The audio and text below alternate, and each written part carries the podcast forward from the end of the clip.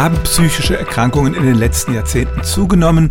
Es gibt Zahlen, die das zunächst mal nahelegen. Schaut man zum Beispiel darauf, wie viele Menschen sich psychotherapeutisch behandeln lassen, dann muss man klar sagen, die Zahl ist größer geworden. Aber das liegt wahrscheinlich eher daran, dass es heute kein Stigma mehr ist, zuzugeben, dass man ein psychisches Problem hat und sich mehr Menschen, die es brauchen, in Behandlung begeben.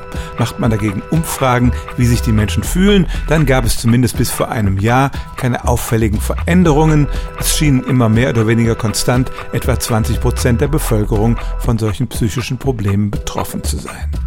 Zwei Einschränkungen muss man machen. Das eine ist natürlich das Coronavirus. Die Vereinsamung durch den Lockdown hat durchaus Konsequenzen gehabt. Zumindest subjektiv sagen viele Menschen jetzt, dass ihnen das auf die Psyche geschlagen ist, auch wenn die Zahl der Menschen mit wirklich starken psychischen Erkrankungen wohl nicht gestiegen ist.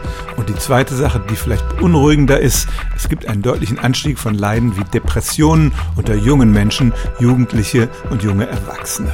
Und viele Experten führen das darauf zurück, dass die durch soziale Medien unter einen starken psychischen Druck gesetzt werden. Viele kommen damit nicht klar und entwickeln wirklich ernsthafte psychische Probleme. Schaut man auf die Gesamtbevölkerung, dann scheint aber tatsächlich zu gelten, dass auf lange Sicht die Zahl der psychischen Erkrankungen erstaunlich konstant bleibt. Wir sind heute einfach eher bereit, das anzuerkennen und uns dann auch in Behandlung zu begeben. Stellen auch Sie Ihre alltäglichste Frage unter stimmtz.radio1.de.